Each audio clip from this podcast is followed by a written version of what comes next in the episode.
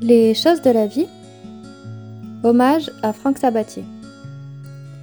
Dans le cadre de mon mémoire de master, j'ai eu l'occasion euh, de réaliser des entretiens avec des architectes, des acteurs de la construction et hum, de la promotion immobilière. Et donc j'avais fait le choix d'interviewer euh, Franck Sabatier, euh, avec qui bah, j'avais eu quelques relations conflictuelles relatives au projet d'architecture, mais j'avais envie d'apprendre à mieux le connaître, à mieux percevoir sa vision de l'architecture. Et donc c'était l'occasion euh, de, voilà, de récolter sa parole euh, euh, et, ses convictions liées à l'architecture, liées à la fabrication de la ville, liées à ses rêves en tant qu'architecte. Et, et, donc ça, c'était plutôt intéressant d'avoir voilà, une autre vision. Et il faut savoir que c'est un des derniers entretiens qu'il a pu avoir avec lui avant qu'il ne disparaisse à l'âge de 50 ans suite à des problèmes de santé. Euh, donc Franck Sabatier, il a obtenu son diplôme d'architecte DPLG en 1992 à l'école d'architecture de Clermont-Ferrand sous la direction de Catherine Churet et d'Antoine Gombach. En 1990, il a rejoint l'atelier d'architecture de Catherine Churet à Paris et il a collaboré en qualité de chef de projet sur de nombreux programmes de logement et d'équipement public sur Paris et dans les alentours en Ile-de-France jusqu'en 2002. Il a aussi expérimenté l'enseignement de projet à l'école d'architecture de Versailles et à l'école spéciale d'architecture en qualité d'assistant aux côtés de Catherine Furet. Il a d'ailleurs participé à plusieurs concours internationaux à Dakar et dans le cadre euh, par exemple de Port Open 4 à Nancy. Il a également suivi le séminaire d'histoire médiévale de Jacques Le Goff à l'EHESS à Paris. En 2002, il a créé son atelier d'architecture indépendant à Paris et il a débuté euh, son œuvre par la réalisation de petites opérations d'habitation au cours desquelles il s'est familiarisé avec l'exercice de la réhabilitation. En 2006, il a obtenu un poste d'enseignant euh, du projet d'architecture dans le champ des théories et pratiques de la conception architecturale et urbaine à l'école d'architecture de Clermont-Ferrand, en licence et en master métaphore, donc mémoire des techniques de l'architecture des patrimoines habités, urbains et ruraux, en association avec l'école d'ingénieurs Polytech pour construction métallique. Euh, son atelier était basé à Clermont-Ferrand à l'époque et il développait de nombreux programmes de logement collectif, essentiellement avec des maîtres d'ouvrage publics mais aussi des équipements publics et quelques projets pour le compte de particuliers. Et donc à la suite, vous allez découvrir euh, l'entretien d'une heure euh, qui s'est déroulé au sein de son agence. L'agence, elle a été créée à Paris en 2002. Et euh, après une expérience de 10 ans, un petit peu plus, 10, 12 ans, 11 ans exactement, voilà, euh, dans une agence d'architecture, une seule, puisque j'ai eu quasiment qu'une expérience à Paris après mes études, donc c'était en fait une enseignante de l'école d'architecture, Catherine Furet, et qui était très orientée, on ne peut pas dire spécialisée, mais orientée sur le logement euh, collectif social. Donc pendant 10 ans, de 92 à 2002, j'ai travaillé sur des projets de logement ce qui m'a permis forcément de m'aguerrir à toutes ces, toute la problématique du logement social euh, avec des maîtres d'ouvrage publics et assez rarement des maîtres d'ouvrage privés. Sachant que c'est très différent. Hein. Quand on parle euh, avec un maître d'ouvrage privé euh, de logement, il vous parle de produit. C'est pas un logement, c'est un produit. Et il est beaucoup plus impliqué, et encore je suis gentil quand je dis impliqué, dans la morphologie des plans. Puisque évidemment, il faut qu'ils soient rentables, euh, voire un peu, euh, un peu, si je puis dire, dévoyés par rapport aux typologies normales, c'est-à-dire qu'on trouve souvent euh, dans les logements privés des faux T2, des faux T3, des faux T4. Il manque toujours un peu une pièce, ou alors elle est, potentiellement, voilà, elle est potentiellement intégrée, enfin intégrable au séjour. Oh, le séjour, il se réduit après à 15 mètres carrés. Donc on a fait quand même très peu de logements euh, privés. Voilà. Et puis, euh, ben voilà, au bout d'un certain nombre d'années euh, d'expérience assez longue quand même. A pas que du logement, on a travaillé aussi sur des équipements publics. Moi, j'ai suivi notamment l'université. J'ai créé l'agence et là, tu redémarres à zéro. quoi. C'est-à-dire que j'ai travaillé avec des particuliers. Et en fait, ça a été une expérience, je vais faire court, hein. ça a été une expérience assez enrichissante pour moi parce que, évidemment, voilà, tu te lances à Paris malgré une expérience, malgré euh, finalement un carnet d'adresses, si je puis dire. Euh, bon, les gens ne sont pas forcément disposés de faire confiance tout de suite pour travailler sur des projets de la taille que tu gérais, toi, au sein d'une agence de A à Z. Hein. On avait une organisation très verticale, ça veut dire que celui qui avait travaillé sur le concours allait développer toutes les phases d'études et jusqu'au suivi de chantier. Donc ça permettait d'avoir quand même une, certaine expérience. Donc quand je me suis lancé, j'ai créé l'agence en 2002 à, Paris. J'ai eu assez rapidement du, travail, mais essentiellement avec des particuliers. Alors j'avais la première année un peu euh, une situation intermédiaire, c'est-à-dire je continuais à, finaliser des chantiers en sous-traitance pour mon ancien employeur, tu vois, ce qui me permettait aussi d'avoir un fonds de roulement, si je puis dire. Et je travaillais pour des particuliers, et très rapidement, ça m'a permis de me concentrer. Alors à Paris, c'est très fréquent, ça. Hein. Et ça, essentiellement réhabilitation, on travaille sur des cellules d'appartements, etc., avec des situations toujours impossibles. Mmh. Mais en fait, avec le recul, ça m'a permis de me familiariser avec des situations un peu atypiques. Donc de travailler sur, euh, avec, euh, avec les habitants. Ce qui est difficile euh, quand tu travailles sur un, projet de logement collectif. Quoi. Donc là, tu as des interlocuteurs qui ont des attentes. Alors parfois, ils ont des solutions avant les problèmes. Donc il faut détricoter un peu le, le discours et puis voir quelles sont effectivement les problématiques pour proposer des solutions alternatives à ce qu'ils souhaitent. Donc travailler à l'échelle de la cellule de logement et dans une dimension un peu sur mesure.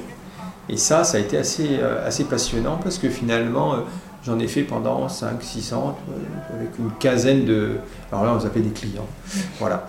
Et avec qui d'ailleurs j'ai gardé pour la plupart des bonnes relations, après presque d'amitié d'ailleurs. Et finalement, ça m'a permis de développer une expérience, un, certain regard sur le logement. C'est-à-dire, on n'est plus dans un formatage qui est dicté par euh, les règles euh, liées euh, notamment à l'accessibilité, enfin bref, on va dire les règles de logement social avec voilà, la chambre de 10 mètres carrés, etc. Mais on est plus dans le sur-mesure. Et donc j'ai travaillé beaucoup sur la polyvalence des espaces, sur des pièces de vie qui devenaient des grands meubles habités pour libérer le plus d'espace possible. Parce que le problème principal à Paris, c'est le manque de surface. Donc c'était assez amusant de faire euh, un appartement de, euh, pour une famille de quatre personnes, euh, dont les parents évidemment travaillaient tous les deux, mais la mère travaillait en fait en tant que journaliste essentiellement chez elle. Et tout ça dans une, une, surface de 72 mètres carrés, ce qui est en, gros un gros T3. Sauf que là, il fallait presque un T5 quoi, dans un T3. Donc c'est très intéressant ça, de travailler avec les particuliers et d'essayer de, de, trouver des solutions qui font que chacun trouve sa place, que euh, les espaces ne sont pas trop confinés, ça veut dire qu'ils sont moins dédiés à des fonctions, mais euh, ils peuvent avoir, euh, voilà, ils sont un peu toujours dans des situations alternatives. C'est les, les, les, chambres des enfants qui sont un peu des priorités, et ben finalement elles vont s'ouvrir avec des grandes portes, avec des meubles coulissants, avec je ne sais trop quoi, et devenir des grandes salles de jeu. Et puis la nuit venue, on referme, on recloisonne. Donc j'ai beaucoup travaillé sur ça. Pareil sur cuisine séjour, pareil sur bureau-chambre, parce qu'on avait fait ça. Donc euh, travailler sur la cellule, ça a été assez intéressant et j'ai toujours gardé finalement un peu un pied dans, dans ça, avec des particuliers. Bon, maintenant, euh, beaucoup moins. Et après, finalement, assez rapidement, euh, j'ai été sollicité pour un projet assez important de 80 logements à la Courneuve, donc du logement en accession sociale. Donc c'est un peu une situation intermédiaire entre tu connais un petit peu, tu en as entendu parler, je pense, hein, le logement euh, voilà, social locatif et le logement de, promoteur. En plus, il y avait plusieurs cas de figure. Il y avait des gens qui avaient la possibilité d'acheter donc euh, avec des taux réduits, machin, etc. Et puis aussi euh, des, des, gens qui en fait étaient locataires, mais in fine devenaient propriétaires de leur appartement. Donc, euh, bon, pas de relation bien sûr avec les, euh, les, habitants, donc ça veut dire imaginer des situations, des, des vies, quoi, euh, voilà, et proposer des cellules qui sont relativement simples, quoi, fonctionnelles, mais relativement simples. il y a eu des grands débats sur cuisine ouverte, pas ouverte, qu'est-ce qu'une chambre d'enfant, c'est la plus grande, c'est la plus petite, voilà, est-ce qu'on peut rentrer directement dans un séjour, dans un logement ou pas, ça, là je te parle encore de la cellule, et puis aussi euh, euh, évidemment des problématiques urbaines fortes, euh, parce que tout l'environnement parisien est un environnement dense, complexe, avec des règles aussi d'urbanisme assez, assez précises et, voilà, et assez complexes aussi à, gérer. Bref. Et puis voilà, je me suis retrouvé en fait enseignant à l'école d'architecture et à Clermont-Ferrand et ben voilà, par étant, étant natif de Clermont-Ferrand, je me suis dit ça serait intéressant aussi de j'aimerais construire à Clermont-Ferrand quoi. Et donc voilà, je me suis présenté sur des sur des dossiers, sur des concours à Clermont-Ferrand et ça a très vite marché, très vite pris. Et in fine, ben, l'agence, euh, elle a vécu une période intermédiaire où j'étais, euh, euh, j'avais une agence à Paris, une agence à Clermont-Ferrand, ça c'était il y a trois ans. Mm. Et maintenant, je suis établi à Clermont-Ferrand.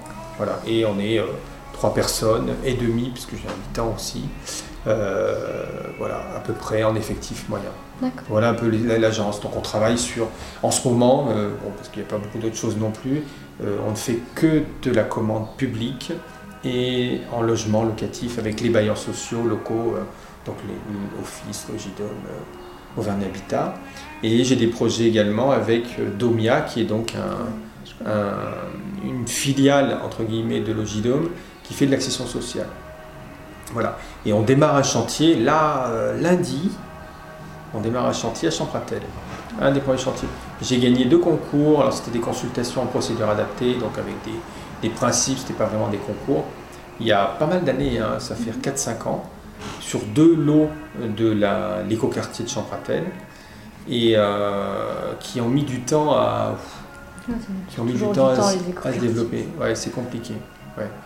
Effectivement. Alors, euh, donc voilà à peu près pour l'agence. Bon, on a fait quelques petits équipements mhm. publics. Euh, on a fait un concours de lycée l'été dernier à Issoire, voilà. Mais bon, effectivement, il y a quand même un peu une, orientation logement assez, assez forte, voilà. Puis bon, une relation avec les, euh, les bailleurs sociaux qui s'est maintenant construite, donc on est connu, voilà. Avec une démarche, je pense, a priori, un peu, un peu peut-être singulière, enfin un peu typée, puisque les gens connaissent un peu, voilà, exactement par rapport à la morphologie des. Voilà. Ce que j'aime à Clermont-Ferrand, et c'est aussi ce qui m'a euh, outre des aspects aussi privés, mais ce qui m'a ramené ici, c'est que euh, bon, le fait de construire dans une ville euh, un peu, qui est toujours un peu en devenir parce que elle n'a pas de, on peut pas, on peut pas dire qu'il y ait une cohérence urbaine forte et architecturale. Encore de la disparité, vraiment disparité architecturale, elle ne me gêne pas à partir du moment où la ville s'est construite par stratification, adjonction successive, tu vois, sans qu'il sans qu'il y ait de, des ruptures. Or, à Clermont-Ferrand, on les sent beaucoup, ces ruptures. C'est des, des, changements de posture euh, d'une période à l'autre euh, qui font que ben, on a tout commencé, mais on n'a rien fini. Et résultat, euh, ben, pour moi, Clermont-Ferrand, je disais souvent aux étudiants, c'est un peu la ville des possibles parce que euh, à chaque fois qu'on travaille euh, en cœur de ville ou on va dire sur le, grand territoire clermontois, il faut toujours réparer quelque chose, il faut toujours, euh, faut toujours réinventer en fait une situation parce que il y a eu un temps A, un temps B qui sont très éloignés et qui ne se sont absolument pas, voilà, sont pas du tout, qui ont, sur lesquels il n'y a pas eu aucun dialogue. Quoi. Oui, voilà. Mais euh, bon, la diversité, je dis disparité architecturale, ne me gêne pas encore une fois, mais par contre, euh, les incohérences urbaines, euh, c'est pas facile. Hein. Voilà. Donc il y, a, ces situations que j'aime bien en fait, où il faut trouver des solutions, et c'est finalement par le bâtiment, par la, proposition vraiment architecturale qu'on essaie de, voilà, de solutionner une problématique qu'on a identifiée, qui est à mon avis assez visible pour les architectes, peut-être un petit peu moins pour le commun des mortels, je ne sais pas. Encore que quand on interviewe des gens, on pose la question, euh, les gens euh, disent, qui ne sont pas architectes, ils disent souvent, c'est vrai qu'à Clermont, très hétéroclite, c'est un peu, entre guillemets, le, c'est un peu le bazar urbain. Quoi. Il y a des alignements qui ont été euh, décidés à certaines époques, même qui remontent parfois au 19e siècle, et puis qui ont été amendés par la suite, alors un coup on est en retrait, un coup on n'est pas, etc.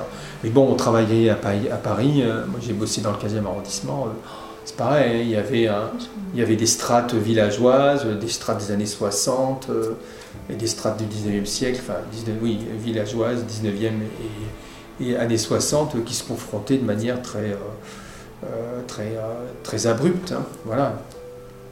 Ensuite, travailler dans un écoquartier ou sur un territoire qui est vierge, Là, on a donc trois projets en cours sur ce type de, territoire. Donc deux, deux projets, l'un de 30 logements et l'autre de 23 logements dans l'écoquartier de Champratel, où la, démarche est la même pour les deux, même si les projets ne se ressemblent pas.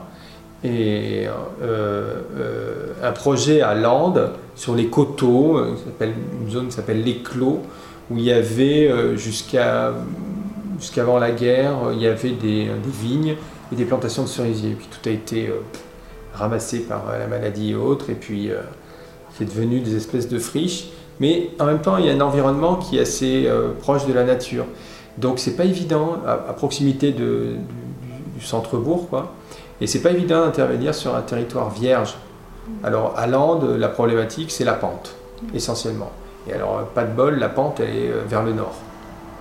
Donc comment euh, aménager un site qui est penté vers le nord, sachant qu'on a une très jolie vue à l'ouest et le soleil, ben, le soleil, c'est le problème de l'ombre portée des bâtiments les uns par rapport aux autres. Et là, on a travaillé dans un contexte de lotissement fait par un géomètre. Je te le dis, là, je ne sais pas si tu veux couper ou pas, mais ce qui est scandaleux pour moi. Parce qu'en en fait, euh, c'est une, logique de, c'est une logique de distribution, euh, je dirais presque c'est une logique routière. Technique. Oui, c'est ça. Des solutions techniques mais euh, aucun aspect environnemental n'est intégré au projet. Alors on a, il y a plusieurs architectes, on a le plus gros terrain, qui est quand même assez important, plus de 6000 m2, 7000 m2, et on doit faire donc 25 logements, 10, euh, individuels qu'on a groupés, jumelés deux à deux, et, euh, et 15 collectifs. Et il a fallu inventer une histoire, quoi, en fait, hein, en disant, bah, mais c'est une situation des quartier quelque part que vous souhaitez. Donc il faut euh, mettre l'accent sur la qualité environnementale du bâti. Donc on s'est rapproché de notre paysagiste, on travaille avec Sophie euh, Bourg, qui est en fait du cabinet, alors il s'appelait avant euh, Plus de paysages, maintenant il ah s'appelle Space. Ce serait intéressant d'ailleurs de, les, rencontrer éventuellement. Ce serait assez complémentaire, je pense, à ton, mhm. travail. Mais bon. Mais on a travaillé beaucoup avec eux parce qu'en fait, le projet, pas tellement l'architecture des bâtiments, bon, tu vois, c'est des petites maisons R plus 1. Encore, je te parlais de la cellule parce qu'on a réussi un coup, je suis bien content. Avec un Donc, c'est un bailleur social, c'est rien Habitat. Mais euh, le projet, euh, on l'a gagné euh, parce qu'on a tout de suite mis en avant, bah, évidemment, la pente. Question de la pente, quoi. On ne peut pas faire un plan de masse dans la pente comme on fait un plan de masse sur un terrain plat. la question du terrain vierge, c'est pas évident parce qu'il n'y a pas de mitoyenneté la forme du terrain est complètement liée finalement au rayon de giration de courbure des bagnoles, ça, tu vois, n'a aucun sens. Et, euh, donc il a fallu rendre habitable ce terrain. Donc le premier projet, ça a été le terrain.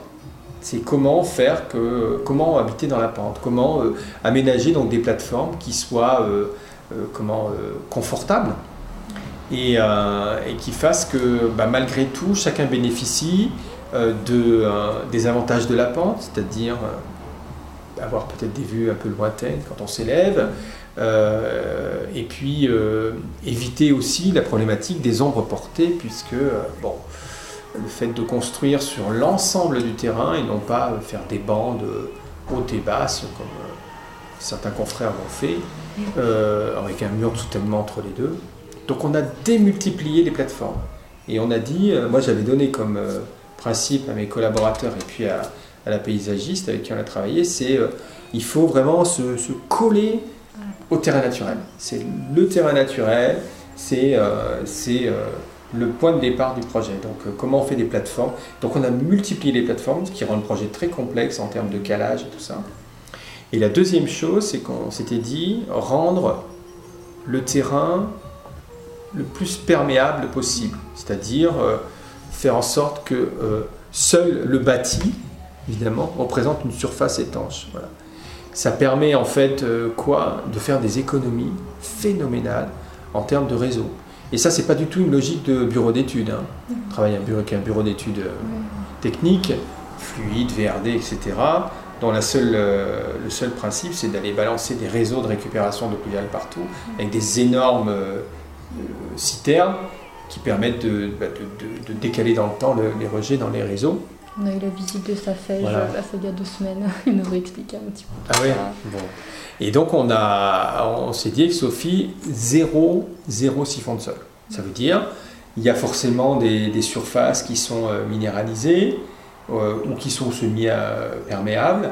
Ben, il faut les panter, il faut créer des petites pentes dans tous les sens. Et cette- ces pentes, elles sont, euh, euh, vers, elles, elles sont euh, inclinées vers euh, ben, des zones de terre, euh, de pleine terre, pour, euh, pour faire en sorte que tout ça se soit euh, régulé naturellement et non pas euh, artificiellement, avec des coûts très importants.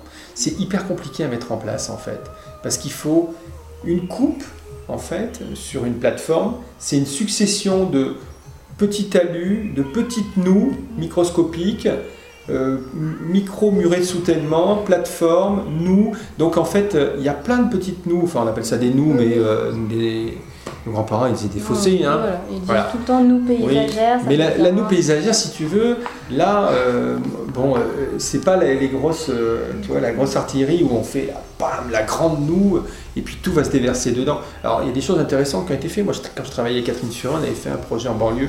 Bon, c'est moi qui l'avais suivi, mais un grand projet qui n'était pas dénommé écoquartier à l'époque, mais c'était avec Alexandre Chemetov. C'était lui l'architecte paysagiste du, de la ZAC. Et il avait carrément créé un grand bassin de récupération des eaux pluviales. Mais à l'échelle du quartier, ça nécessitait quand même beaucoup de réseaux. Là, avec euh, Sophie, comme on n'est pas dans une situation euh, d'écoquartier, donc il n'y a pas de mesures qui ont été prises, que c'est un géomètre qui a fait le projet d'aménagement, du coup on l'a fait à l'échelle de notre terrain. Et le maître d'ouvrage, euh, je veux les cheveux, malgré tout, parce que ça représente quand même un coût. C'est sûr que faire euh, deux plateformes, euh, des, euh, des, euh, des citernes de récupération euh, raccordées au réseau et puis euh, des murs de soutènement, euh, bon, c'est basique quoi. Là, c'est compliqué. Donc c'est cher.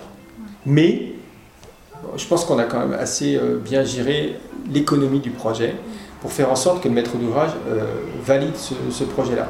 Après, euh, pour moi, il est vraiment étiqueté environnemental. Mais euh, le maître d'ouvrage, euh, s'en fout. Je pense qu'il s'en fout. Ils ont compris, ils ont compris le principe, mais on n'aura pas, voilà, trois étoiles au guide, guide Michelin pour autant, tu vois. Et alors ça, c'est l'aspect un peu, voilà. donc là, tu vois, on est dans une démarche qui est totalement en fait euh, volontaire de notre part. C'est pas dans le cahier des charges, pas du tout. Le PLU, il est euh, d'une pauvreté euh, considérable et le règlement de, du, du lotissement, il n'y a rien, quoi, rien du tout. Voilà.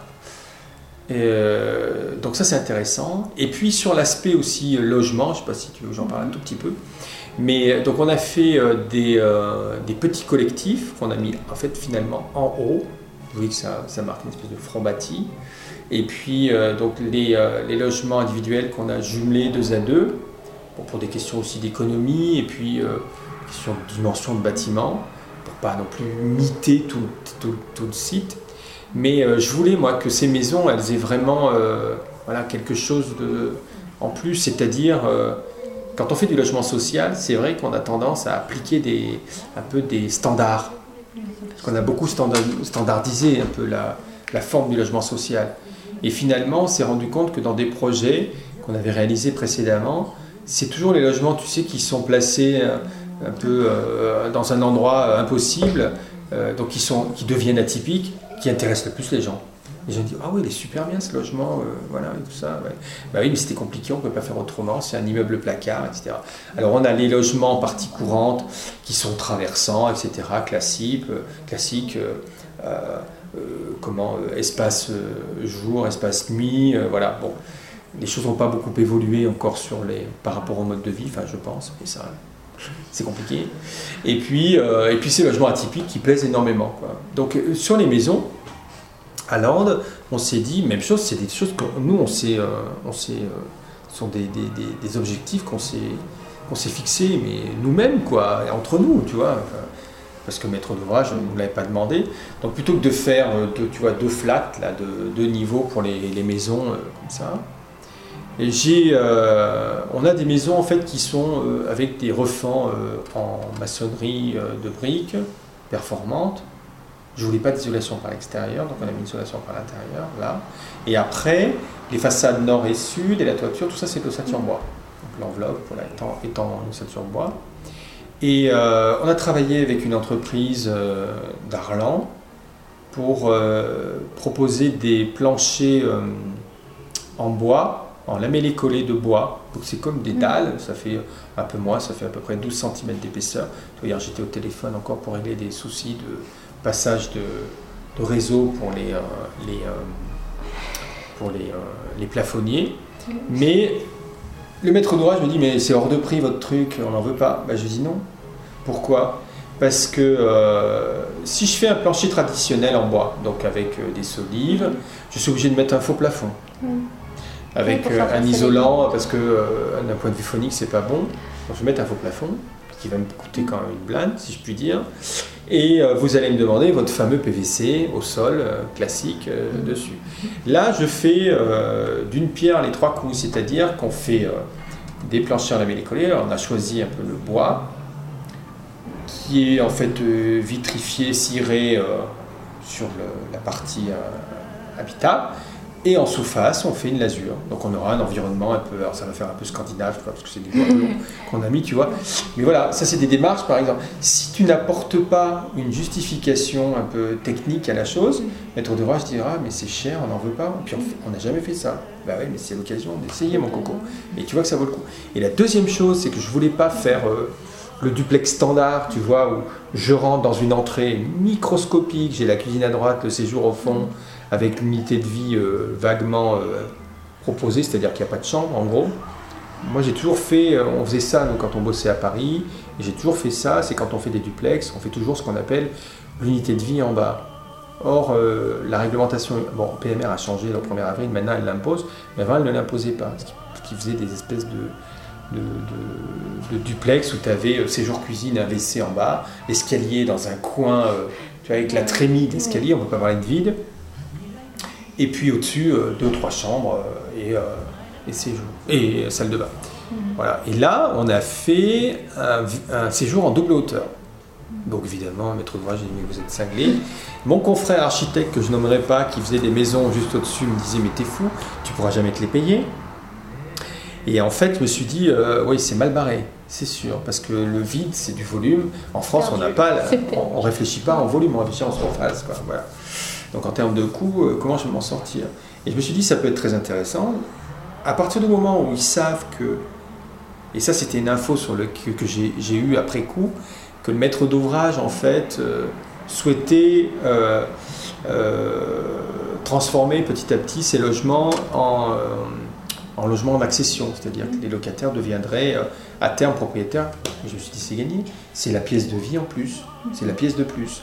Donc on a proposé de faire, euh, tu vois, une poutre euh, euh, muraillère, quoi, en périphérie, et en disant maître d'ouvrage, et ben voilà, en faisant un plan qui permet en fait ben, d'ouvrir une cloison de, sans modifier les autres chambres qui sont à l'étage, pour créer, donc fermer ce vide totalement ou partiellement, en mezzanine ou pas, ça dépend, enfin, tu vois, moitié, un tiers, ce qu'on veut, etc pour faire en sorte que les gens euh, bah, se sentent soit dans une démarche d'appropriation, c'est fondamental la démarche d'appropriation dans le logement. Donc euh, être neutre et en même temps permettre à chacun de s'approprier et de se projeter. Et c'est ça. Et finalement, bah, maître d'ouvrage a dit ah bah oui, bonne idée, banco. Il est quand même à l'écoute. Hein. C'est maître d'ouvrage que j'aime bien parce que on est, euh, on travaille vraiment en confiance. C'est-à-dire qu'il ne prend pas le crayon pour corriger ton projet. Donc voilà un peu, tu vois, les stratégies qu'on met en place dans des, euh, euh, des, situations qui sont d'une très très grande banalité et hyper standardisées, quoi. Où on veut 25 logements standards, euh, voilà, Ça, et puis après les matériaux, évidemment aussi, c'est important. c'est ce qui fait aussi un peu l'identité architecturale. Donc même chose, il faut convaincre, il faut contacter des fabricants, faut récupérer des échantillons, des prototypes, montrer, dire regardez, ça peut être intéressant, etc. Voilà. On va faire ça avec des ardoises teintées, enfin bon, on va voir ce que ça donne. et, euh, essayer de faire passer, de, de s'affranchir de ces menuiseries euh, extérieures en PVC. Donc euh, on est parti sur des menuiseries en bois, avec des encadrements en bois. enfin, voilà, quoi. Donc on a quand même une qualité de prestation. La- ce qui est important aussi quand dans le logement euh, social, qu'il soit en accession ou euh, en locatif, c'est euh, bon, la maîtrise des coûts. des fois, elle est complexe parce qu'il y a des choses cachées, comme les fondations, par exemple. Enfin, la nature du sol joue énormément en fait hein, sur le projet. Donc, il faut toujours être vigilant par rapport à ça. quoi. Faire en sorte que le maître d'ouvrage intègre que ben, le sol, on n'est pas responsable. Donc, si ça nécessite des fondations qui ont des coûts, euh, qui présentent des coûts importants, on ne peut pas les euh, défalquer du logement. Donc, tu vois, faire du logement aussi, enfin, pour moi, c'est avant tout instaurer un dialogue, établir une confiance et instaurer un dialogue avec le maître d'ouvrage pour faire en sorte que la question de l'économie, elle soit pas. euh, tu sais, il y a économie, économie. Il y a l'économie au sens euh, négatif du terme, c'est-à-dire euh, déshabiller, faire en sorte qu'on soit vraiment sur des prix planchers. Puis il y a l'économie euh, que j'appellerais intelligente, qui est celle qui est totalement en fait intégrée à la fabrique du projet, mais dans un souci de, euh, comment je dirais, un peu d'équilibre. C'est-à-dire euh, ne pas faire des façades tape à l'œil alors qu'à l'intérieur c'est cheap. euh, placer le, tu vois, l'argent en fait dont on dispose dans- dans là où il faut.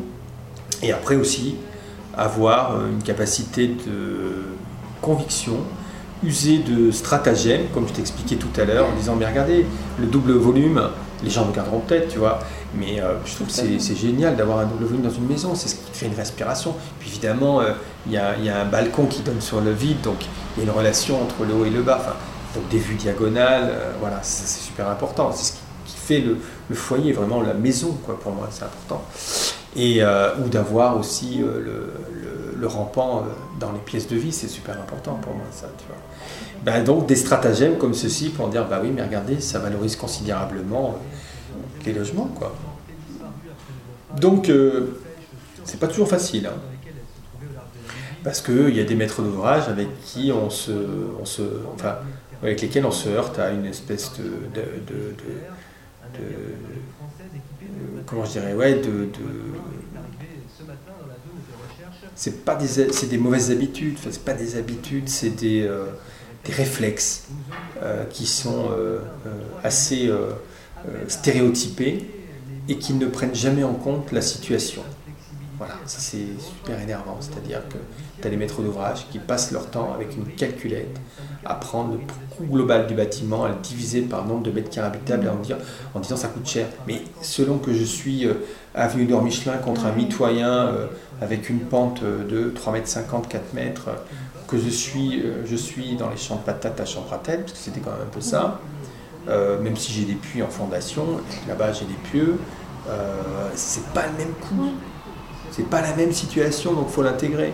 Et puis quand je dis situation, c'est pas qu'une question de géotechnique, tu vois, de fondation, parce que c'est vrai qu'on a un projet là qui, euh, qui va bientôt se terminer à, Saint-Jacques, dans le secteur en rue, là-bas, où euh, bon, on a construit sur une butte qui n'était pas construite, dans une, un principe, une, démarche de densification, dans le cadre de la rénovation urbaine du quartier euh, Saint-Jacques-Sud, là. Et donc densification, et en fait on a compris pourquoi dans les années 60, ils n'avaient pas con- construit là parce qu'on est en bordure d'une coulée de lave, donc le terrain est hétéroclite et les fondations ont coûté euh, une fortune. Le maître d'ouvrage, là c'était Logidome, a été quand même à l'écoute et a presque sorti du coût du bâtiment les fondations qui étaient très particulières. Il fallait faire des pieux forêts tubées, enfin bref, un truc, euh, une usine à gaz. Passons. Mais, euh, mais voilà, quand tu pars avec un maître d'ouvrage qui t'impose euh, euh, un coût en disant mais notre coût moyen c'est celui-là, et tu te fourvoies forcément, c'est complexe. Il y a aussi une évolution que je constate par rapport aux années euh, 2000, 90-2000, c'est que euh, les maîtres d'ouvrage nous incitent à réduire considérablement les surfaces de logement. Et ça, je trouve que ça. Alors, forcément, ça veut dire qu'il y a moins de financement, moins de surface. Bon, aussi, ils sont financés euh, selon des, des quotas, enfin, si je puis dire, enfin, des, des, euh, surfaces un peu types, quoi. Mais euh, là, euh, ça devient complexe parce que on va livrer, là, on livre les 20 logements, la rue Édouard, avenue Édouard Michelin. On a des T3, je pensais pas pouvoir faire ça. hein. Des T3 qui font euh, 59 mètres carrés. Hein. J'ai jamais fait ça. hein.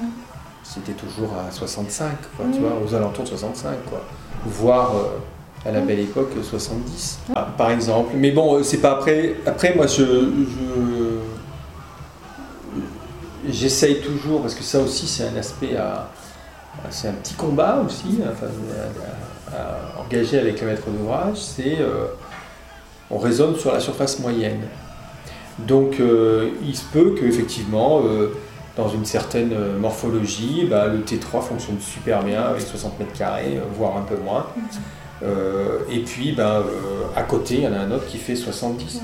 Et alors, d'accord, ça fera une moyenne de 65 et, tout le monde est content. Ensuite, ça permet aussi un peu d'élargir le, si je puis dire, le panel des, locataires. C'est des gens qui peuvent payer des loyers euh, voilà, un peu plus importants, euh, de l'ordre de 50, 100 euros, je ne sais pas, par rapport à d'autres. quoi. Donc si effectivement, après il y a plein de configurations, euh, je ne sais pas, une, famille monoparentale avec un enfant, peut-être que ça sera petit revenu, donc petit T3 parce que c'est nécessaire que le- l'enfant ait sa chambre, et puis famille, voilà, avec deux parents, un enfant, pour un T3 un peu plus confortable. Donc ça c'est important aussi qu'il y ait une diversité des typologies. Moi j'y tiens énormément à ça. C'est compliqué quand même avec les règlements euh, thermiques, parce que euh, c'est compliqué avec les nouveaux, euh, ce qu'ils appellent les eurocodes, là, sur le, tout ce qui est structurel, tout doit se plomber de haut en bas, y compris en parking, etc. Moi je me rappelle, quand je travaillais avec Catherine Furet, il y avait, je sais pas, on faisait 50 logements, il y avait euh, 40, loge- 40 types. un festival, quoi. Il n'y en avait pas un qui était identique à l'autre, tu vois. Alors c'est sûr qu'habiter au rez-de-chaussée au premier étage, avec la même typologie, c'est pas déjà la même. euh, C'est pas le même endroit, Ouais. c'est vrai. Mais euh, voilà, faire des... il y a quelque chose quand même qui nous pousse à faire des logements un peu répétitifs là aussi, hein. pour des questions d'économie, questions de sismicité, de structure, pour des questions aussi thermiques, parce que forcément, tout décalage de façade induit une usine à gaz en termes euh, d'isolation, de continuité de l'isolation, puisqu'on se retrouve dans des configurations où, pour la plupart du, la plupart du temps, il faut isoler par l'extérieur. Donc voilà. Donc ça, je te parle de projets, tu vois, qui ne sont pas du tout euh, euh, placés dans un cadre réglementaire euh, qui viendrait appuyer une démarche un peu plus expérimentale, un peu plus novatrice. quoi. C'est notre affaire à nous et notre combat, et c'est dur. C'est pas toujours facile, vraiment. Et puis, sur Champratel, ça va là ce que je dis Tu, tu Oui, non, comme ça c'est bon. Parce qu'il y a plusieurs Bon. questions que j'avais déjà dans le questionnaire, donc ça Ouais. va. J'allais parler des évolutions marquantes, euh, donc c'est bon, ça va. Tu retrouveras tes, euh, Oui, oui, tes petits. Bon, d'accord. Oui, sur, euh, sur Champratel, c'est un peu différent. Parce que euh, on, est, on est un peu plus en territoire conquis d'une certaine manière. Ce qui n'est pas facile à faire avaler au maître d'ouvrage clermontois. hein.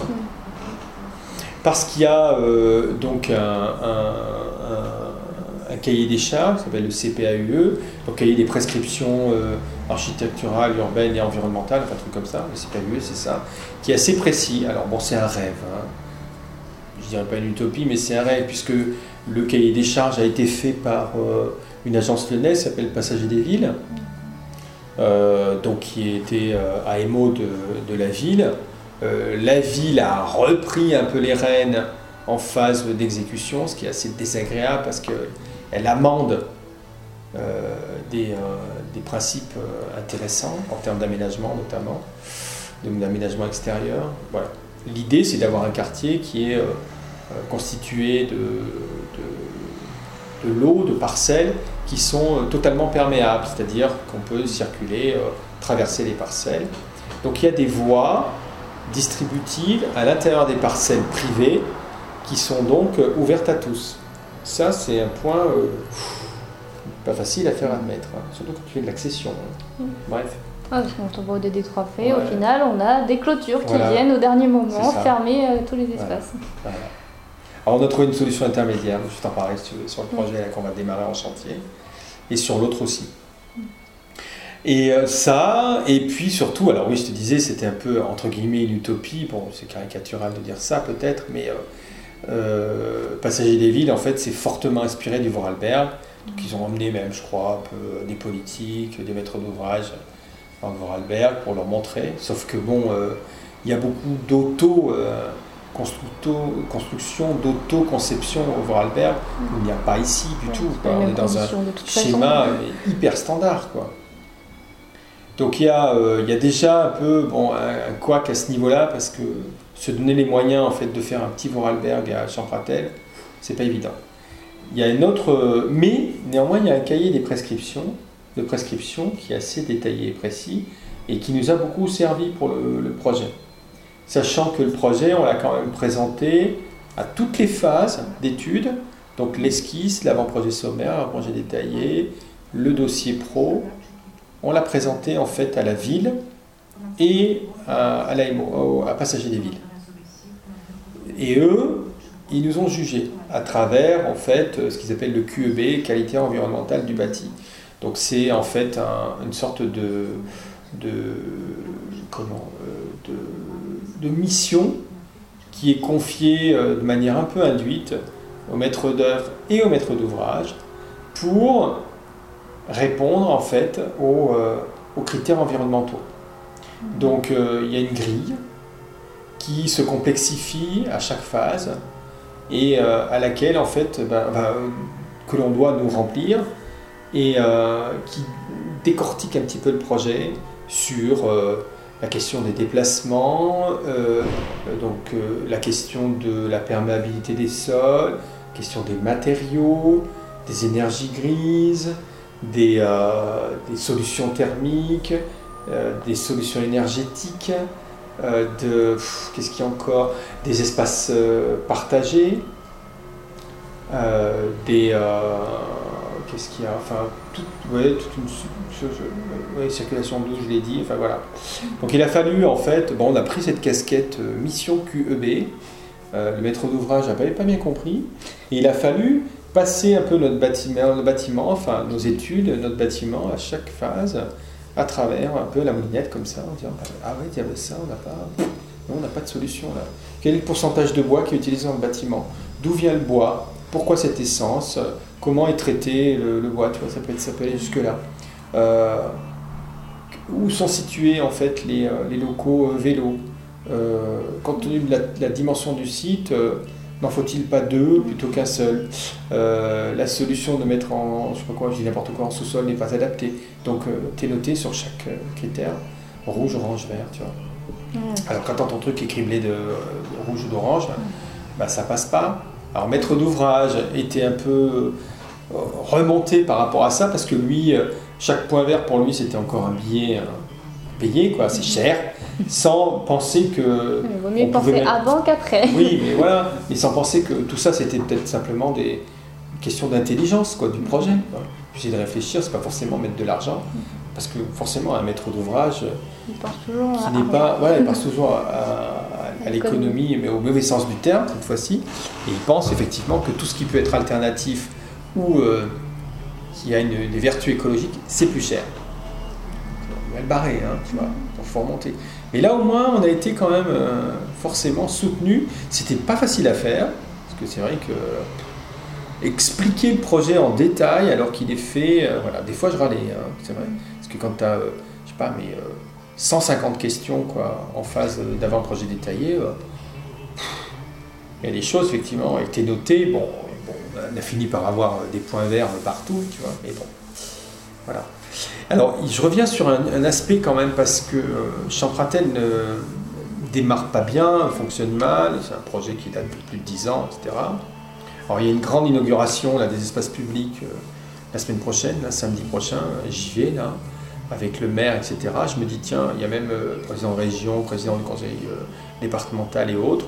Je me dis, tiens, les élus s'intéressent peut-être enfin à ce quartier. Tiens, c'est étonnant. Donc ils ont voulu euh, effectivement euh, utiliser les bailleurs sociaux comme locomotive, forcément. Il y a moins d'enjeux économiques, moins de rentabilité économique, c'est plutôt ça. Donc le cahier des charges a été fait, etc. Il y a euh, l'école maternelle qui a été faite par MTA qui est aussi un élément important. Il y avait déjà la maison de quartier, les espaces publics. Bon, ça avance pas très vite non plus. hein, voilà. Et puis, il y a deux projets de bailleurs sociaux qui sont construits aujourd'hui. quoi. Nous, on va être le troisième à construire. Apparemment, il y a des promotes privés qui arrivent. Bon. Mais il y a quand même un, comment dirais-je, un, il y a un hiatus dans l'affaire. Parce que quand le projet a été décidé comme ça, un peu, à mon avis, à l'emporte-pièce, par un élu qui devait être l'adjoint à l'urbanisme, c'était d'une certaine manière se doter d'écoquartiers parce qu'il fallait, parce qu'il y a des financements derrière ça, etc. Mais euh, imaginez qu'on va faire un petit Vorarlberg dans un quartier où il y a déjà des problèmes euh, sociaux, euh, c'est pas évident. Ça voulait dire pas que forcément y régler. Ouais, on pensait, ils pensaient faire venir des nouvelles populations pour créer de la mixité sociale et résoudre euh, voilà, des problèmes, des phénomènes de ghettoisation avec euh, des quartiers où il y a des taux de chômage euh, très élevés par rapport à la moyenne. Quoi. Pour ça, il faut vraiment se donner les moyens. Quoi. Là, il résonne comme si c'était un quartier lambda. Et ils pensent que voilà, les gens du- de l'hypercentre vont venir habiter euh, à Champratel parce que la vie est belle là-bas. Quoi, tu vois. En plus, euh, ils vont ouvrir un multiplex, donc euh, du côté de Oui. entrée de rayon c'est Ouais, ouais. Mais comme il y en a un deuxième qui se fait du côté de Cournon, ça a un petit peu court-circuité les choses. Ben, je ne sais pas trop comment tout ça a été pensé. Il y a un aspect qui est positif, c'est le désenclavement ces quartiers par le tram, puisqu'il va jusqu'Auvergne. Donc ça c'est bien. Il y a quelque chose qui m'a paru moi un petit peu éludé et, et dommageable, c'est que euh, n'y a, pas eu de réflexion sur la relation entre Champratel et les anciennes cités ouvrières qui sont de l'autre côté, dont euh, bah, la plupart des habitants sont, sont, sont venus acquéreurs, enfin ils, ont, sont propriétaires de leur maison, où c'est plutôt euh, enfin, agréable, hein, c'est sympathique comme coin. Quoi. Et il y avait moyen de s'appuyer aussi sur ça. Donc on sait que ce sont des populations qui sont de toute façon euh, assez modestes, quoi. donc il ne faut pas non plus imaginer. euh, voilà. Donc euh, le quartier, pour ça, euh, il, avait, il, a- enfin, il- doit résoudre un problème épineux et, euh, et qui n'est pas simple si on le double de, euh, des aspects environnementaux. Parce que les aspects environnementaux engendrent euh, euh, des modes de vie euh, un peu plus partagés, enfin voilà, ce qui n'est pas forcément évident quand on envisage d'avoir des populations d'origine sociale diverses. quoi. J'ai pas vu encore un architecte acheter un appartement à- Oui. ou s'installer à Champratel. Ça viendra peut-être, hein, je ne sais pas. Voilà. Donc le, le- le- le- le quartier, il est délaissé. hein, voilà. Alors, euh, en plus, euh, il y avait euh, une obligation pour les, promoteurs de vendre, de ne pas vendre exclusivement aux gens du quartier. Parce qu'évidemment, la demande, elle, existe. Sur le projet dont on va démarrer en chantier, là, les 30 logements pour Domia, il y a 12 maisons individuelles, pareil qu'on a jumelées, dans l'esprit un peu des maisons ouvrières. Et, et 18 collectifs. Les maisons, elles se sont très bien vendues. Mais ils les a vendues à des gens du quartier. Mais moi, je dis aux politiques, et alors, finalement, c'est un peu l'ascenseur social qui fonctionne. Et je dis pas que devenir propriétaire, c'est forcément euh, gage de, de- de mieux, mieux vivre ou je ne sais quoi. Mais euh, les gens euh, forcément évoluent vers quelque chose de mieux. Ils habitent dans une tour, ils ont des. Moi j'en ai discuté un peu avec un responsable de Domia, il disait que en cumulant effectivement des APL, des aides, euh, des TVA à taux réduit, voire euh, à, taux zéro, etc., ils sont presque même. euh, comment. euh, c'est presque favorable pour eux, c'est-à-dire qu'ils vont payer même moins cher leur remboursement de crédit qu'un loyer. Donc on était pris un peu en tenaille entre euh, le politique qui faisait machine arrière toute quand même, en se disant ça marche pas, etc. Puisqu'il voyait bien que bah, les projets sortaient pas de terre, il n'y a pas de grue, voilà. Et, et en même temps ils sont pris un peu euh, au dépourvu parce que euh, les aménagements en fait extérieurs, donc euh, de public, place publique, square, etc. et tout ça, et voirie, ben, ils sont financés par la vente des lots. Mais comme les lots ne se vendent pas, euh, tout est bloqué. La machine, elle n'a pas vraiment, elle pas vraiment démarré. Alors vouloir effectivement rompre avec euh, un phénomène de ghettoisation sociale, il faut s'en donner les moyens.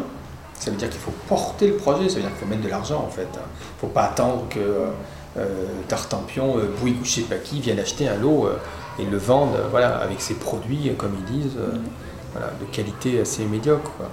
Mais pour en venir à nous, que ce soit sur les deux lots, donc le lot M sur lequel on a travaillé là, avec Domia ou le lot K avec Auvergne Habitat, le fait qu'il y ait un cahier des charges avec des prescriptions environnementales fortes, ça nous a euh, quand même euh, soutenu, enfin beaucoup, euh, beaucoup aidé dans la démarche architecturale, qualitative. Donc à chaque fois que le maître d'ouvrage me disait mais ça c'est trop ci, ça c'est trop grand, c'est trop beau, trop nanana, je disais ouais mais c'est PAU, on peut pas, c'est pas possible. Et quant à la porosité des, parcelles, alors moi-même, effectivement, j'étais un peu dubitatif, quoi. Parce que je peux comprendre qu'on demande à des gens, euh, je, vais, je vais être un peu extrême, mais euh, le terme n'est pas très, très approprié, mais je le dis quand même, il y, a un, il y a un côté un peu euh, colon, tu vois ce que je veux dire? Ouais. C'est une espèce de colonie. On part de nulle part. Voilà.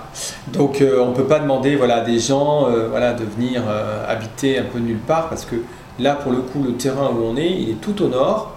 Euh, heureusement qu'il y a une voirie qui y va parce qu'il n'y a rien. Il y a tout autour c'est des terrains vagues. Et les gens ils vont vivre avec des grues pendant 10 ans quoi, si ça marche. Pas génial quoi. Tu vois. Donc je me disais effectivement il y a, il y a un, caract- il y a un côté un peu sécuritaire qui est peut-être pas, pas évident quoi.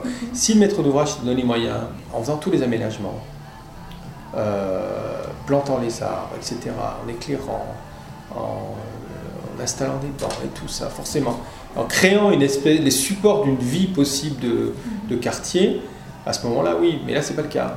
C'est tout en caillouté, il n'y a rien. Enfin bon, on va aller voir là samedi ce qu'il y a. temps, mais, mais euh, même si ça plante, enfin même si on plante, il faut le temps que ça pousse aussi. oui, voilà, donc tu vois, euh, bon, bref, alors ça démarre un peu quoi. Donc voilà, donc c'était pas, ça c'était pas évident à, à gérer. Mais sur le, la fermeture, du coup, on a trouvé une solution intermédiaire. C'était de longues discussions euh, où euh, finalement euh, c'est euh, euh, comment euh, intermittent. C'est-à-dire que le terrain est traversé de part en part, du nord au sud ou de l'est à l'ouest par euh, des voies de circulation douces et euh, ouverte le jour et en fait qui se ferme la nuit pour sécuriser un peu les, gens. Mais l'idée, si tu veux, c'est d'avoir des grandes courées. Alors, bon, ils appelaient ça euh, des. euh, comment ils appelaient ça? Enfin, des espaces, des espaces partagés. Je ne sais plus comment ça s'appelait. Enfin, il y avait un nom. Je ne sais pas, jardin collectif, etc. Et, euh, ouais, c'est ça. où, en fait, Bah, les gamins font du vélo, ils jouent au ballon, j'en sais rien, etc. Enfin, il y a une vie, quoi. Voilà. Mais euh, tout circule sans. ça, je trouvais ça pas mal aussi, sans un peu à la scandinave, quoi. Sans. Euh, comment euh, Sans site propre, tu vois. Donc, du coup, ça incite à une certaine prudence parce que on sait que la voiture, elle va rouler aussi sur un espace euh, euh, piéton, il y a des enfants qui peuvent jouer, etc. voilà. Et puis. euh, donc cette solution un peu intermédiaire où finalement les gens peuvent traverser, mais pas la nuit, où c'est éclairé, mais bon, voilà, elle, est, elle est intéressante. Et sur l'autre projet, euh, c'était un terrain en longueur, le local pour Verne Habitat. En fait, moi j'ai proposé de simplifier un peu le projet, j'ai modifié un peu l'épannelage, et on a fait une voie de distribution euh, sur la limite euh, nord. Et après, on a fait un- des séquences avec des petites, comme des petites villas, tu vois, des petites voies perpendiculaires privées, mais fermées avec un, un portail. En gros, on a pris le parti de dire, bon ben, vous, maître d'ouvrage, euh, en fait, vous avez une voie euh, piétonne, enfin circulation douce, on va dire, parce que on peut faire passer un véhicule aussi sur votre parcelle. Mais finalement, on fait comme si elle était euh, publique totalement. quoi. Donc elle est totalement ouverte.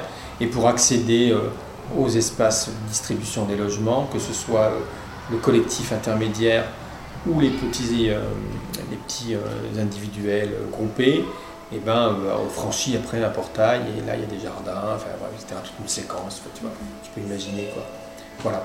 Donc deux solutions quoi. Mais euh, effectivement, on est toujours un peu euh, coincé entre des paradoxes quoi, qui existent entre la situation du, du terrain, la,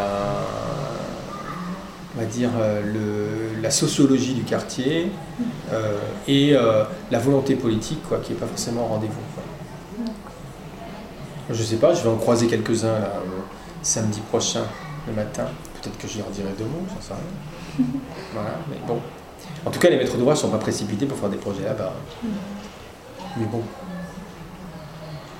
La logique de l'écoquartier est quand même un peu euh, complexe parce qu'elle porte en elle une contradiction, je pense. C'est-à-dire que on le voit, toutes ces petites communes, toutes ces, ces communautés urbaines qui se, qui se lancent dans de fabrication d'écoquartiers, euh, c'est quand même un espèce de satellite. C'est-à-dire que plutôt que de se... je suis assez dubitatif par rapport à ça. Alors, je fais des projets dans ces quartiers-là, mais je suis un peu dubitatif parce que moi, on m'a appris la stratification. On vous a appris à vous aussi, sans doute, que la ville, elle se fabrique par euh, adjonction successive, par euh, euh, déformation, transformation, extension. Voilà. C'est presque peu centripète, quoi, une ville. Euh, même si effectivement, on peut trouver, euh, voilà, dans les années euh, 30, 40, 50, des, quartiers euh, extrêmement importants et intéressants. Enfin, je pense à Amsterdam Sud, par exemple. Voilà, c'est des quartiers qui sont construits de toutes pièces.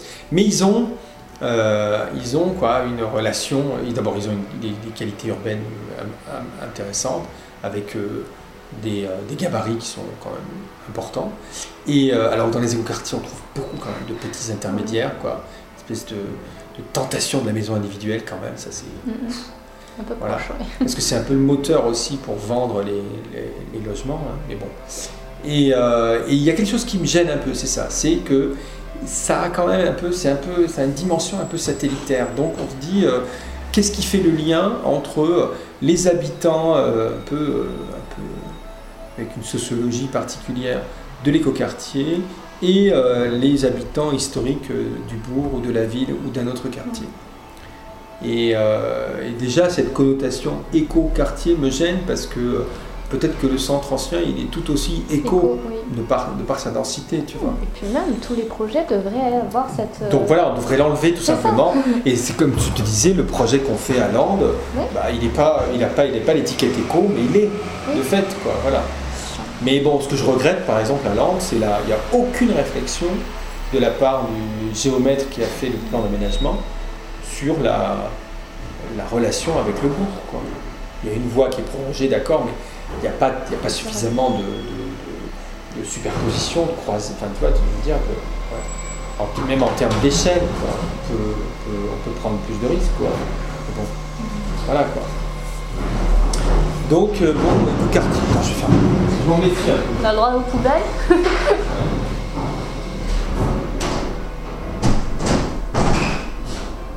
Alors, qu'est-ce qu'on peut ajouter d'autre? Je sais pas.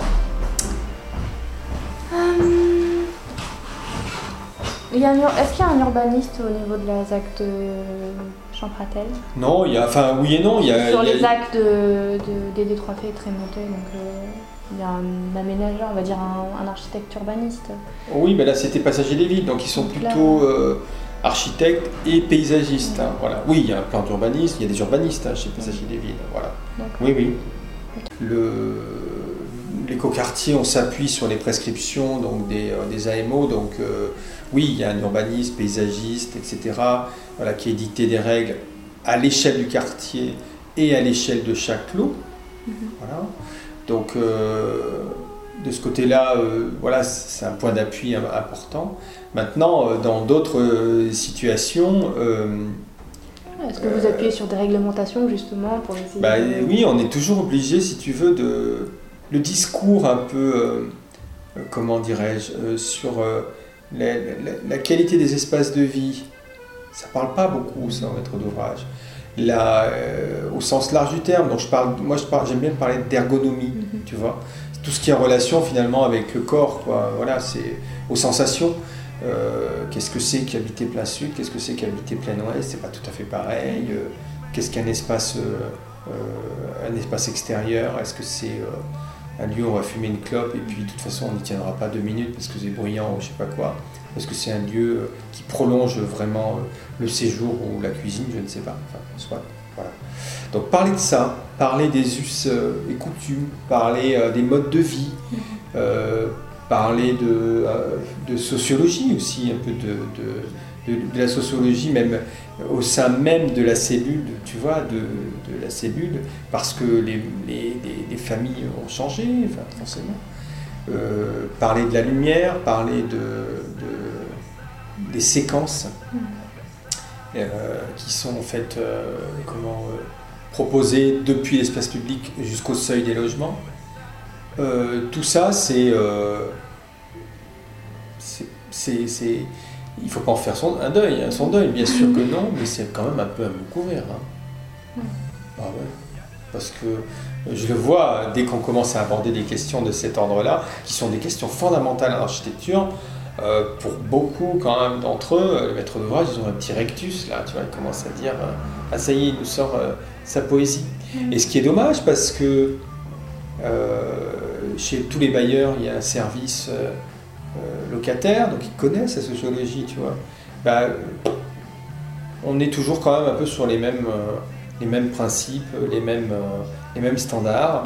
Alors donc, on garde pour nous, on se fait nos propres scénarios, on se raconte nos propres histoires, on connaît la qualité, forcément, avant tous, de ce qu'on a dessiné, parce que une des, des qualités, des forces de l'architecte, c'est de se projeter dans, l'espace à partir du plan, sans forcément même avoir des maquettes des 3D. Quoi.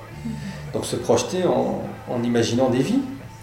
Mais raconter ça à un maître d'ouvrage, euh, j'ai pas beaucoup eu l'occasion de le faire. Alors donc, c'est pour ça que je t'ai parlé tout à l'heure de stratagème, c'est comment trouver l'argument qui tue. C'est l'argument technique. C'est toujours celui-là, très cartésien, chiffré, quantifié, oui, mais tu vois ce que je t'expliquais tout à l'heure pour le, double, le séjour en double hauteur, par exemple. Oui, mais on n'en veut pas. Oui, mais on pourra faire une pièce de plus. Oui, ah. mais on a prévu la structure pour ça, c'est facile à faire. Ah, bon, voilà. Oui, mais en termes d'entretien, ça va être une catastrophe pour vous. Autre chose, tu vois, je ne sais pas. Et ainsi de suite, quoi. Après, en fait, on travaille avec des chargés d'opération qui euh, finalement euh, n'ont pas de qui peuvent être architectes, hein. mais euh, bon là tu, tu gommeras, mais ils n'ont pas de culture architecturale, mhm. aucune culture architecturale. Ils n'ont comme repère que euh, quand on s'évade, si je puis dire, un peu dans la conversation euh, plus sur les usages, ils n'ont que repère leur propre vie. Hein. Ça va pas tellement plus loin. Hein. Voilà quoi. Et ça, à Paris, en banlieue, à Clermont-Ferrand, pas vu beaucoup de différence. Quoi. Donc on se fait nos petits films euh, dans notre coin, mais ils ont une valeur, ils sont importants. Tu vois. Alors on retrouve le subterfuge technique tout le temps. Tout le temps, tout le temps, il faut trouver des subterfuges. Et puis euh, dire, ouais, mais là, techniquement. Parce qu'on a compris aussi que les bureaux d'études, qui ne sont pas nos ennemis, puisqu'on travaille ensemble, on fait équipe, euh, on maîtrise d'œuvre avec eux, quoi, nous mettent aussi bien des bâtons dans les roues. Quoi. Alors, il faut prendre le temps d'expliquer les choses, de pourquoi, du comment. Parce que euh, parfois on se heurte à des, euh, euh, des, des, des, comment dirais-je, des espèces de, blocages qui, qui sont liés à des, ouais, encore une fois, je me répète peut-être, mais des mauvaises habitudes. Quoi. Mm-hmm. Donc comment casser les habitudes Un ingénieur, un technicien, il faut quand même avoir un peu de peu d'expérience. quoi.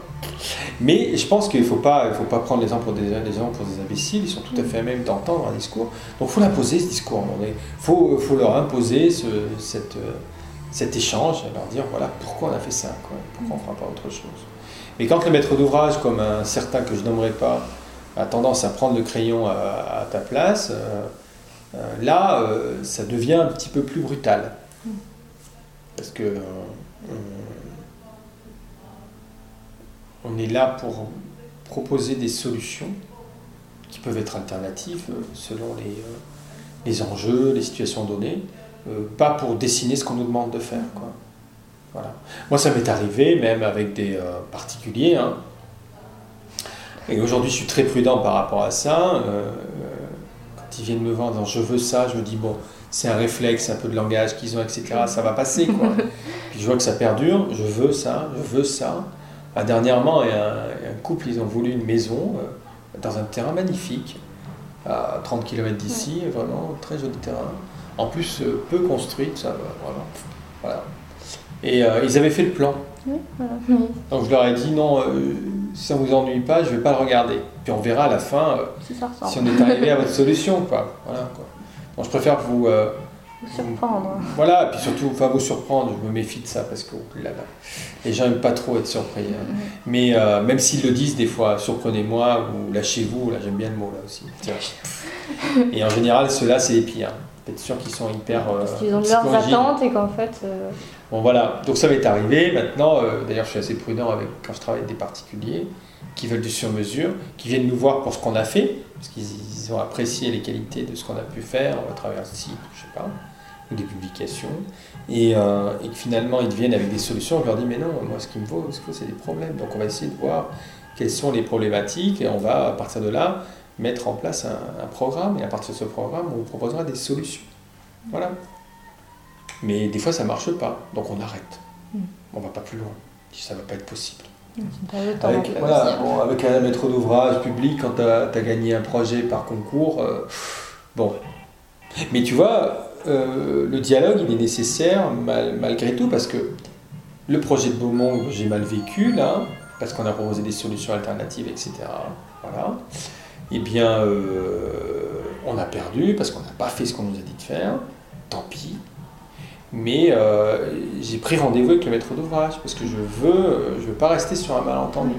Je veux qu'ils comprennent en fait qu'on est dans une démarche au vrai sens du terme, avec un D majuscule. En, en adéquation avec les objectifs qui étaient en fait euh, là. ah ouais Au final. Ouais. Juste une incompréhension. Euh. Complètement. Donc il faut quand même qu'à un moment donné, euh, il y, ait, une, une, justification quoi qui se fasse, quoi, parce que c'est d'abord c'est difficile à vivre en tant qu'architecte quand on nous impose des solutions mm-hmm. qui ne correspondent pas au projet. De toute façon, in fine, moi j'ai un projet là que je vais livrer où on m'a imposé des choses, euh, ça se voit à la fin. Parce que ça crée toujours forcément euh, des espèces de, moutons à cinq pattes bizarroïdes. Quoi.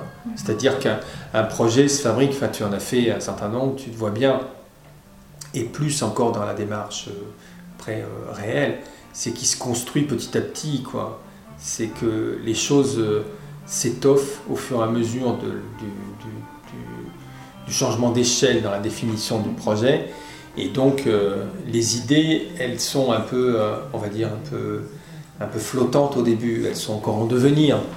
C'est un principe, c'est une idée de projet, on peut dire un concours, même si l'image 3D euh, a considérablement comment, restreint le champ possible, du dialogue possible. Hein, parce que l'image est figée, plus réelle que nature, et après, euh, pour s'en défaire, faire évoluer le projet. Alors, moi, dans ma démarche, par contre, ce qui est parfois désœuvre un peu des maîtres d'ouvrage et les bureaux d'études, je fais beaucoup évoluer le projet euh, selon les étapes.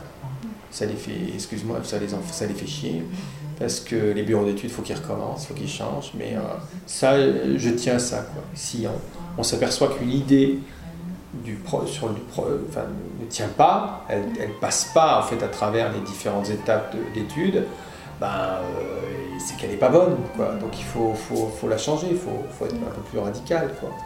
Donc revenir un peu à la case, pas à la case départ, mais voilà, faire évoluer le projet euh, dans le bon sens toujours. Donc euh, le dialogue il est un peu permanent et il faut donc expliquer même si les gens ça les intéresse pas, parce qu'ils ne parlent que de technique et que d'économie. Hein. Mm. Les BET, l'économiste ne parlent que de ça. Quoi. Mais bon, c'est comme tout, euh, je veux dire, comme toute discipline, quoi. Elle nécessite forcément des, euh, des passages, des, passages par euh, des, des, des, échanges qui sont peu éloignés de, des, des, enjeux que toi tu t'es fixé, enfin des objectifs que tu souhaites atteindre sur le, projet que seul toi euh, tu vois. Bah, parfois c'est vraiment, euh, c'est vrai que tu te retrouves avec euh, tu vois, un aréopage de, personnes et ils sont 15 autour de la table, tu dis il n'y en a pas un qui sait vraiment ce qu'on va faire. Ils ont abordé le projet avec partiellement sous un angle bien spécifique, voilà, lié évidemment à leur, à leur propre savoir-faire, enfin leur, leurs compétences. Et il n'y a que toi qui est un peu, voilà. Sachant.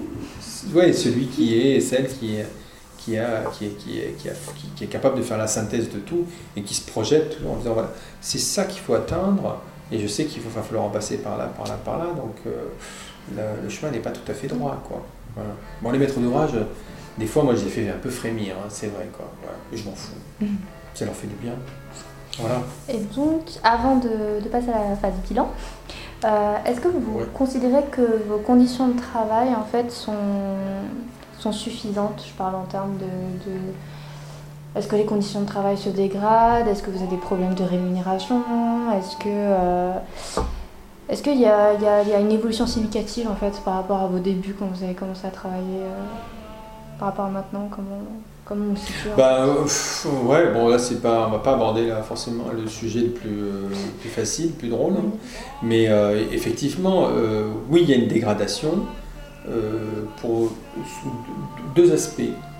D'abord, l'architecte n'est plus respecté comme il pouvait l'être, je pense. C'est-à-dire que pour certains, euh, il est un maillon un peu de la chaîne, mais euh, il n'est plus un peu le, personnage central, la colonne vertébrale du, de l'histoire du, projet. Donc ça, c'est gênant. Euh, les promoteurs, moi j'en discutais avec des confrères, moi je travaille pas avec des promoteurs, viennent avec des, des plans, des produits tout prêts, en disant mais non mais vous faites-nous une jolie façade, une enveloppe, et surtout ne venez pas sur le chantier. Moi, je, bataille pour rester dans une démarche, on va dire, un peu historique, qui est celle très linéaire, de, du début à la fin, de la, de la conception à la réalisation, au suivi de réalisation, sans, euh, voilà, sans euh, tomber dans ce, dans ce travers-là. Donc oui, euh, quand un commercial de chez Bouygues vient avec son catalogue de plans, c'est qu'il ne fait plus confiance à l'architecte. Il fait confiance à qui? Les commerciaux, qui se plantent en général, complètement à côté de la plaque. Parce que euh, j'ai tout entendu, tu vois, par exemple son Champratel, ça me fait marrer. On devait faire un autre projet encore, mais je me disais, c'est pas possible, encore un troisième projet à Champratel, avec un privé. Et euh, c'est génial parce qu'on s'est vu deux fois.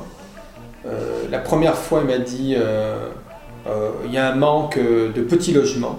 Il faut faire des petits logements, voire euh, des logements étudiants, etc.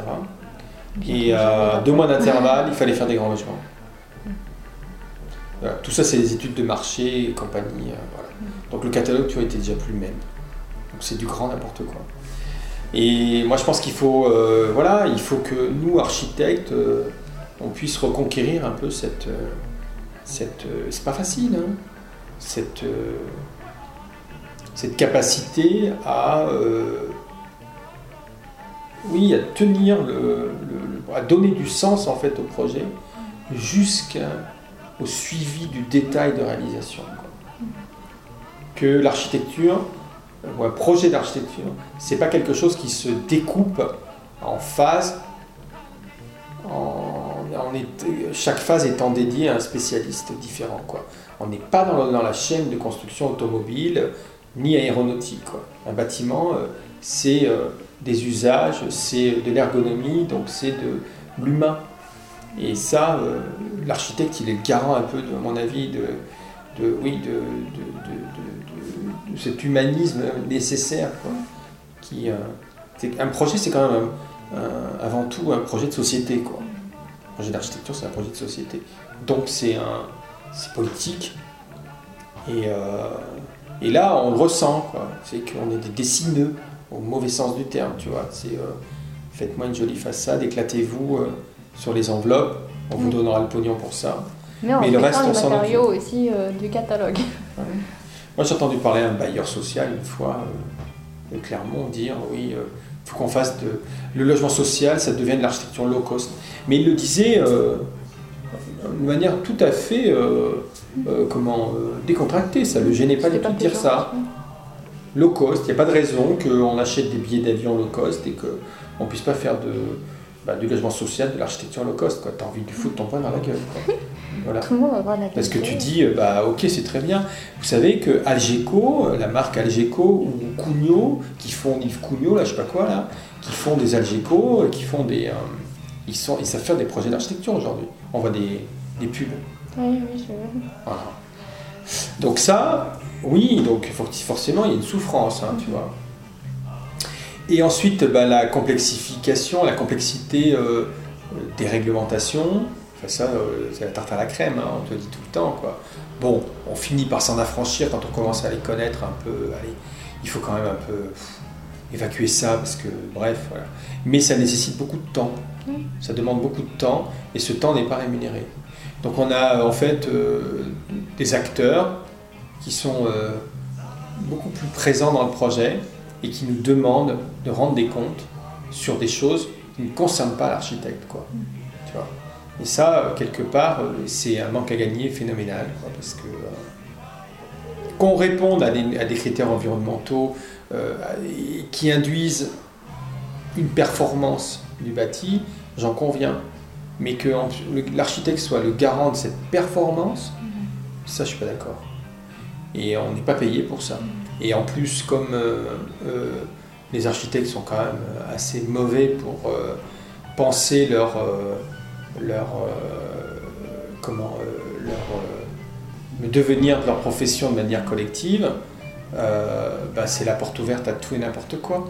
Donc il y en a qui font du dumping, qui proposent des voilà des, honoraires qui sont complètement euh, dérisoires par rapport au, temps passé. Le, souci, moi, moi, si tu veux, je ne suis pas dans une logique de rentabilité, donc c'est pas toujours facile.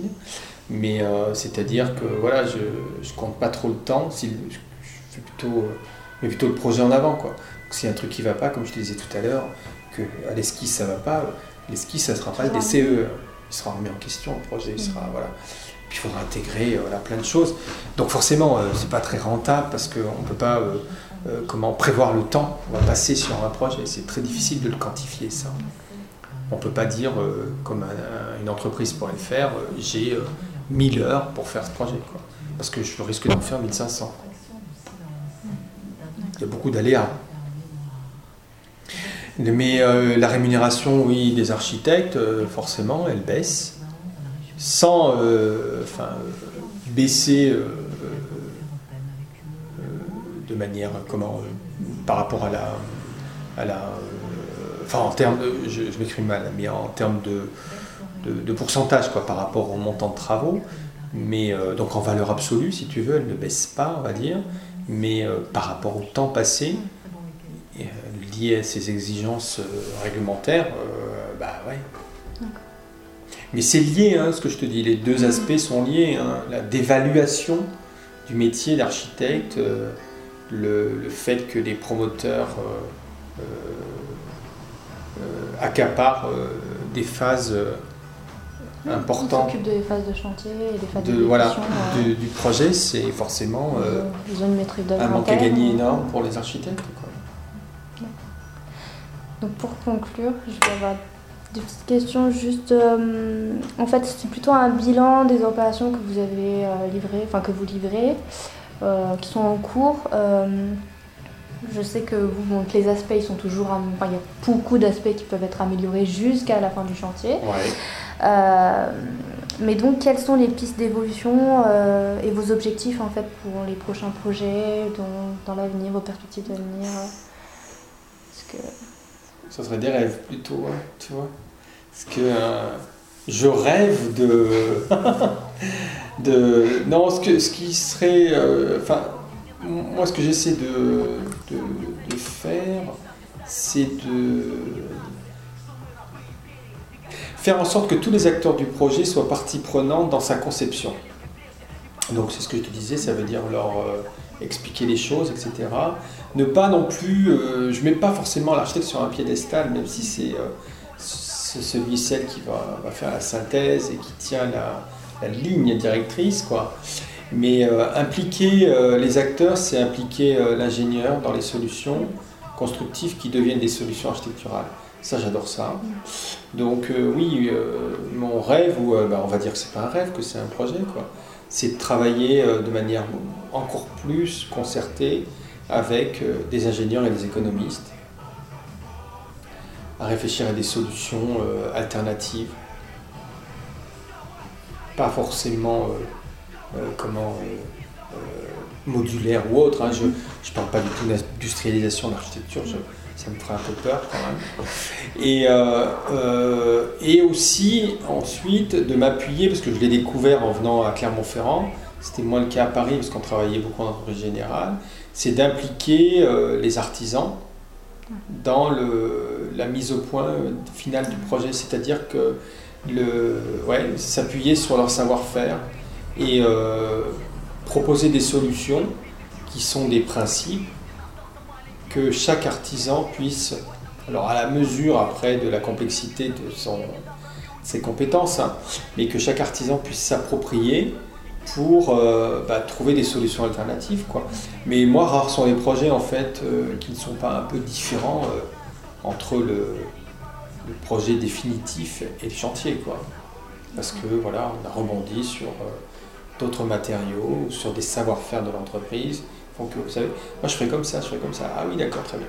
Donc je rêve, in fine, c'est vrai que je rêverais d'un atelier un peu, comment... Euh, comme ce qu'on appelle les incubateurs. Ouais, où, tous travaillent ensemble sur le projet, qui est... L'artisan, l'artisan, l'architecte, l'ingénieur, ensemble, sur un... j'aimerais bien faire ça, au moins sur un projet. Alors j'attends euh, peut-être euh, une maison, parce que je me dis à l'échelle d'une maison, ça sera peut-être beaucoup plus facile que sur euh, un projet. Après, j'aimerais aussi m'impliquer un peu dans le, l'habitat participatif. J'aimerais bien essayer de faire un projet participatif, parce que j'aime bien dialoguer, et j'aime bien l'échange. Et euh, à force d'imaginer des vies, euh, des vies rêvées quoi, dans les espaces que l'on crée, euh, bon, on, vient un peu, on en vient aussi un petit peu à se répéter, tu vois.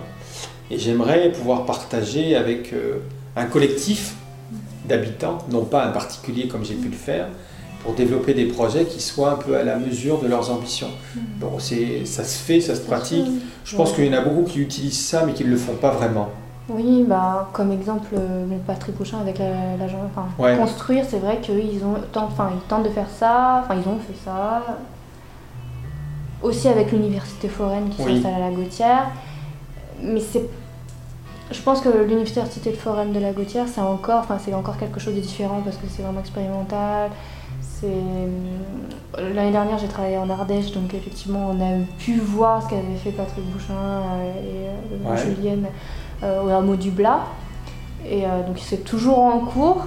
Et euh, c'est incroyable de voir comment un projet évolue sur des dizaines d'années en fait. C'est le temps que ça prend en concertation avec les habitants, parce qu'il y a des habitants qui, qui lâchent le projet parce qu'ils se trouvent que c'est tellement long, ils attendent, ils attendent et au final ils ont quelque chose qui correspond à leurs attentes, mais comme les attentes, les, attentes en fait, elles ont évolué en fait aussi en, même temps.